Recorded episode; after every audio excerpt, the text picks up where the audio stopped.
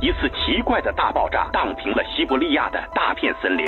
二十号的下午十六点五十分，四名黑龙江的游客是拍下了二十世纪八十年代。I was instead in a following aircraft。神农架到底有没有瘾？一九九五年九月二十一日，一则消息：神秘、离奇、未知、惊骇。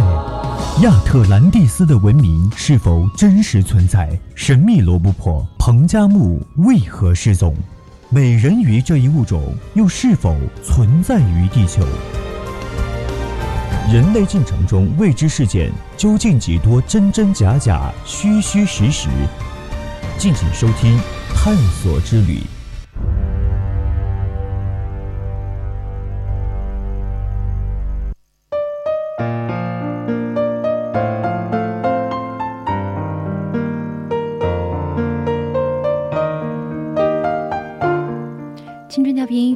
享，亲爱的听众朋友们，大家好，欢迎您继续收听 VOC 广播电台为您直播的《百科探秘之探索之旅》，我是主播于凤婉。本期让我们一起去看看各朝各代有关选妃的制度和程序。当然，听众朋友们如果觉得听得不够过瘾，或者对我们的节目有什么意见或者歉意，都可以参与到我们的互动平台，分享你的探索之旅。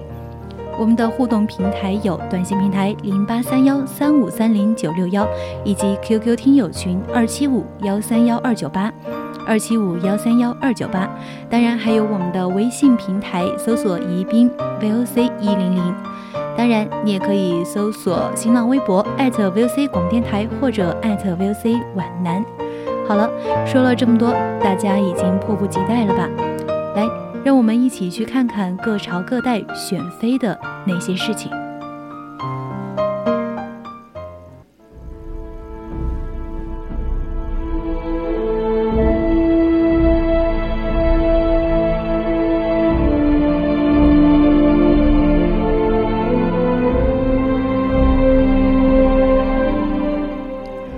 在漫长的中国封建社会中，后妃是一个特殊的群体。透过选妃制度和宫廷运势的侧面，揭示出封建社会君主专制下的后妃宫女们悲欢离合的命运，展现她们受迫害、受奴役、受欺凌、受侮辱的际遇，从而更深刻地认识她们所生活的那个时代、那个社会和那个时候的制度。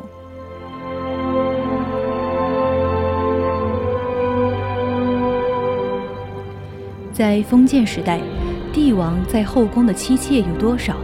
人们往往是用三宫六院七十二妃，或者后宫佳丽三千来形容。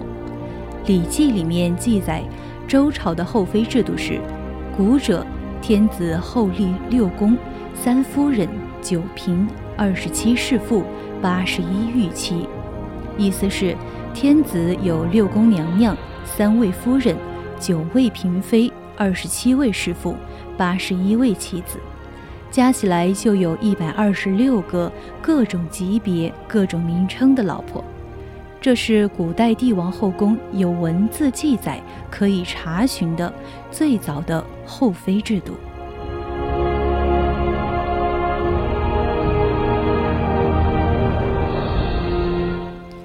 那么，先秦帝王嫔妃们一般是怎么来的呢？嫔妃们又有怎样的家世背景呢？先秦帝王的嫔妃有不同的来源，有的是诸侯或者是大臣的女儿，由他们的父亲献给帝王；有的是帝王们直接抢劫而来，还有的，则是恩威并施，在以礼相求的同时。加以武力威胁夺取而来。纣时，西伯昌、九侯、鄂侯是纣任用辅助天子掌握军政大权的三公。九侯将自己美丽的女儿送给了纣，九侯的女儿不喜淫乱，结果被纣杀掉。纣还将九侯剁成肉酱，以示惩罚。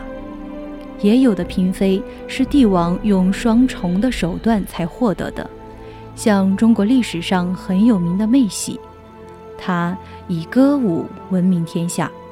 桀想要得到她，一方面派说客前往提亲，又一方面出征讨伐有失，想用这样的手段来得到妹喜。最后有时没有办法，有时夫妻独自送妹喜艳妆出城。抢劫也是帝王获得嫔妃的一个来源，特别是国家之间兵戎相见时，失败一国的公主以及一般少女，很容易被对方俘获，成为对方宫中的收藏物。有的得到帝王宠幸，便晋封为嫔妃，不过大多数是沦为了宫婢。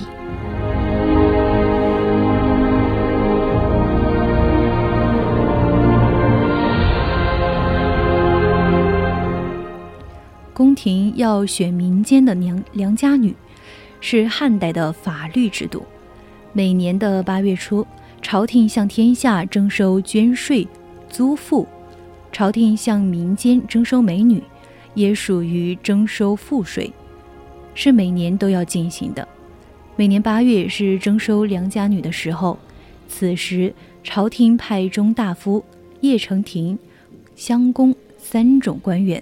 去洛阳周边的乡间，把月氏年龄在十三岁到二十岁之间的姿色端丽和法相的女子再回后宫。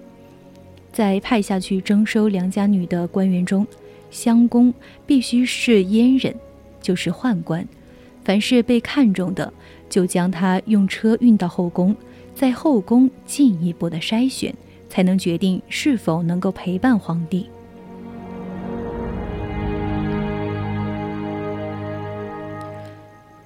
皇后只有一个，享受的待遇自然是至高无上的。自汉武帝刘彻、汉元帝刘爽开始，就不再像他们先辈刘邦、刘恒那么土里土气。他们知道以女色取乐，并且越多越好。于是，汉代后宫的妃嫔们数倍的增加，远远的超过了三千。从《汉书·外戚传》当中可以看出，他们的称谓繁杂，等级的森严。从汉成帝开始，历朝的君主都纷纷根据自己的好恶来增减修订。汉代后宫妃嫔众多，在管理上增加了难度。不过此时却发明了前所未有的防闲易淫的手工。这守宫就是在帝王的后宫中有一种爬行的动物，它们的守护的作用非常大，因而美其名曰手工。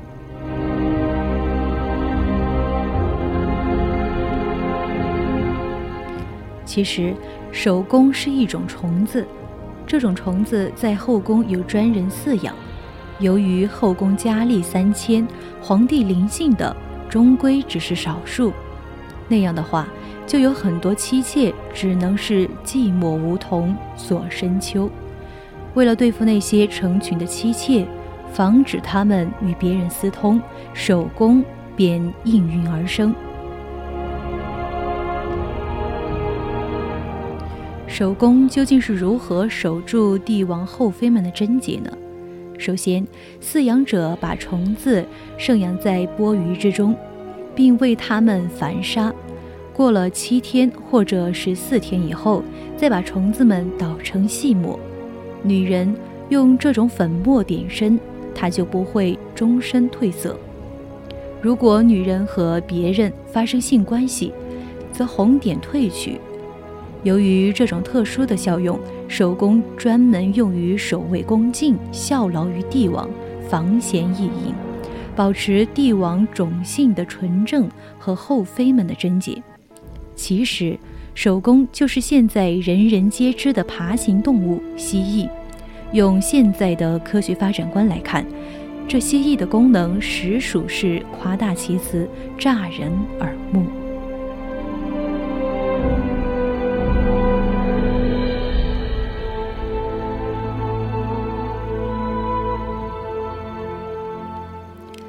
晋武帝司马炎的年号是太史。当时司马炎刚刚建立起西晋政权，他登上皇帝位后，马上着手博选后宫佳丽。二百七十三年，为了切实做到博选，他先下了一条命令，挑选卿以下文武官员的女儿到后宫，如果有把女子藏起来的，就处以目无君主的罪名，直至死罪。在他还没有挑选完宫女之前，禁止老百姓结婚嫁娶，以便把所有适龄的女人留着他，供他先选择。第二年，又下令良家女和下级军官以及小官吏的女儿五千多人进宫供他挑选。骇人听闻，朝野愤懑，几乎导致人们揭竿而返。为了选择嫔妃，晋武帝还派患者驾着车，带着随从，驰经各个州郡，物色美女。宦官们选来良家女后。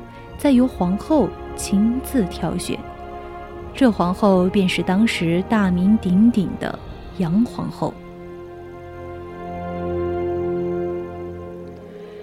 其实这样一来，晋武帝司马炎的后宫顿时爆满。由于妃嫔众多，每天不知道选择谁侍寝才好，于是就发明了用羊来拉御车。羊车在哪个妃子的门前停下，他就与哪个妃子饮酒作乐。宫人为求宠幸，有的就用竹叶擦地，有的用盐汁撒地，用来迫使皇帝的洋车停下。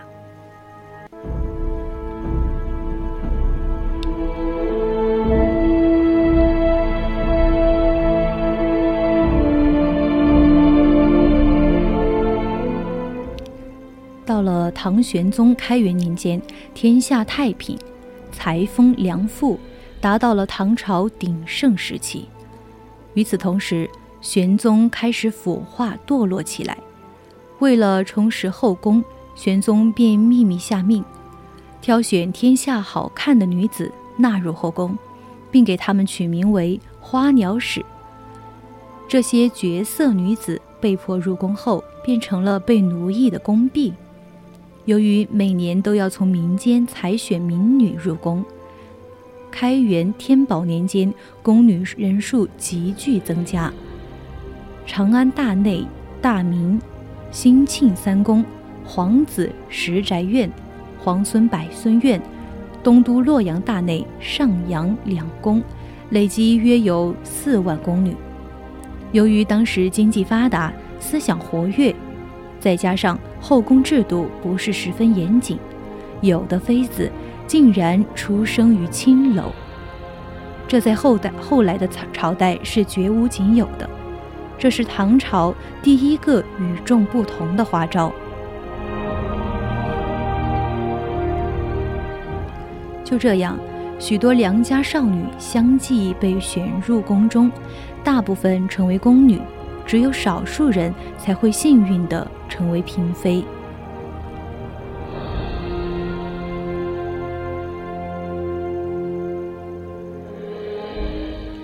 由于后宫嫔妃众多，帝王淫乐的花样也在繁新。宝历年间，唐敬宗李湛特制了一种纸箭，用纸制作箭头。纸箭里面包裹着麝香或者龙涎香之类的香粉末。李湛在宫中需要淫乐的时候，就把嫔妃们叫来，让他们站在一定的距离之外，他就用这种纸箭射他们。被射中的宫女或者嫔妃身上就会有香粉末沾上，于是浑身散发出浓烈的香味，但是不会有任何的疼痛感。当时。这种纸箭被宫中的人称为“风流箭”，宫嫔们都希望自己能被纸箭射中，因为只有被射中了，才能得到君主的宠幸，才有出头之日。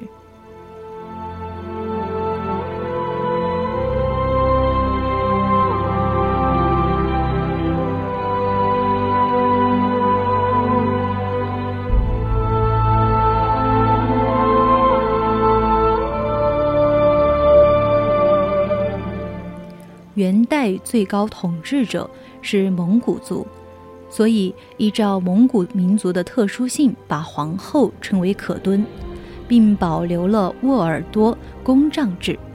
沃尔多意为宫殿营帐，每个宫殿营帐设有皇后一人，下有若干嫔妃，所以皇帝同时可以有一个、两个，甚至若干个皇后。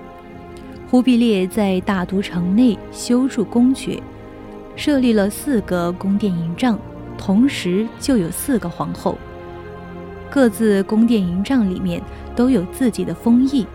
元朝每年还以岁赐的名义，给各宫殿营帐的继承者大批的财富。成吉思汗长孙拔都是当时蒙古除了皇帝以外最有权势的人，他一共有二十六个妻子，每一个妻子都拥有一座巨大的帐幕，并配置有其他的小帐幕，放在大帐幕的后面，供奴仆居住。每一个大帐幕还配备有足足两百辆骆驼拉来的车子，是用来装贵重物品和寝室用具的。在安置帐幕时，拔都的正妻的账目放在最西边，其他妻子的账目按照各自的地位依次排好。所以，这个富有蒙古贵族的妻妾帐群。看起来就像是一座庞大的市镇。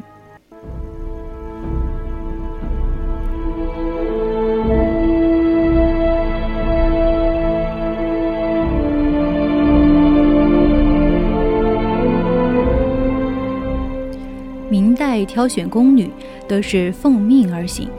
洪武十四年，皇帝下令，从江苏、浙江、湖北。湖南等地方选民间十三岁以上、十九岁以下的女子以备后宫。明朝天启元年，熹宗将举行大婚，先贤选天下淑女十三岁至十六岁的，皇帝会派遣太监去挑选美女，每一百个人按照身高进行排序站列，太监来视察。看到特别高的，或者是特别矮的，太胖、太瘦的人，都会被遣返。接着又检查这些人的籍贯、姓名、年龄，接着听他们的声音，声音稍微雄厚的、浑厚的，稍微有一些口吃的，都必须驱除。就这样，又驱除掉了千余人。稍后。太监会手拿量器，量好那些女子的手脚长度，让他们来回的走个数十步，有点像现在的选美选模特一样，将那些手腕比较短的、脚趾比较肥宽的人、举止比较轻浮毛躁的人驱除掉，这样又有数千人被驱除。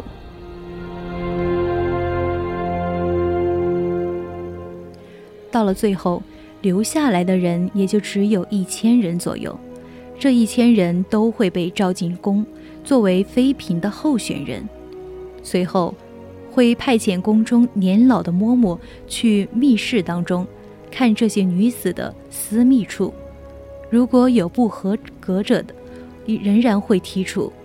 这一遭下来，入选的人也就只有三百左右。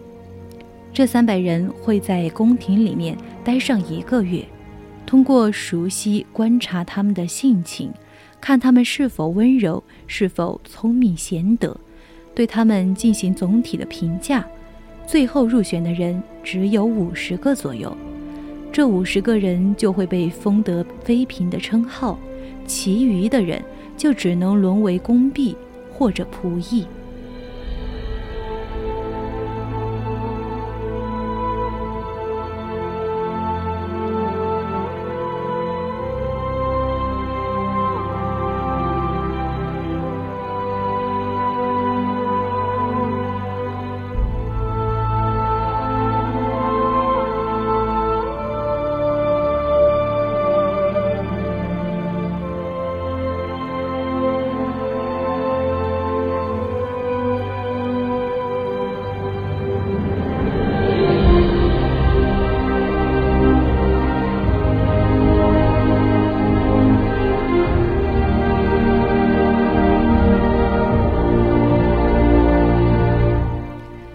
朝统治者比较了解历史上后宫制度的优劣，依照满族习俗制定了清代后宫的制度。清初宫闱之中没有位号，仅仅是遵循了俗称福晋及元代可敦的转音。清顺治十五年后宫方立位号。根据《清史稿·后妃传》记载，康熙以后制置大备，皇后居中宫，皇贵妃一人，贵妃两人，妃四人，嫔妃六人，贵人常在答应无定数，分居东西十二宫。从以上简述可以看出，后妃的称谓品级是迥然不同的。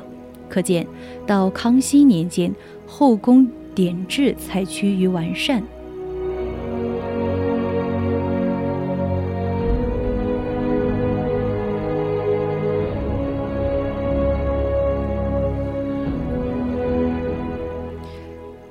清入关后实行选秀女，其制度很严，做后妃的要求更高。秀女一般是从满蒙八旗中遴选，少数从汉族当中挑选。满蒙人年龄在十三到十六岁，身体健康无残疾的旗籍女子，都可以参加阅选。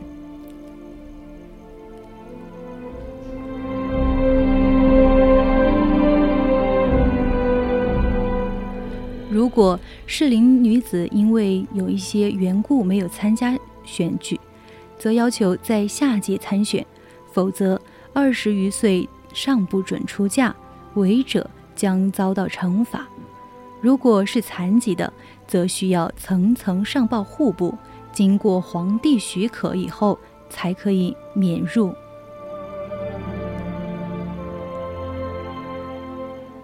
户部掌管选阅大权，由他们通告各旗具备亲测，准备入选。选举的地点一般是在紫禁城御花园内举行。引看之日，秀女排列入园，由专人目测选举，其方式与明代天启年间选美大同小异。入选秀女除了备选补充皇妃外，还要赐给一些旁近宗室。凡获得皇帝封赐封号的人，至死不得出宫另嫁。选为皇后者，则应通过大婚礼。由大清门午门入宫，至坤宁宫完婚。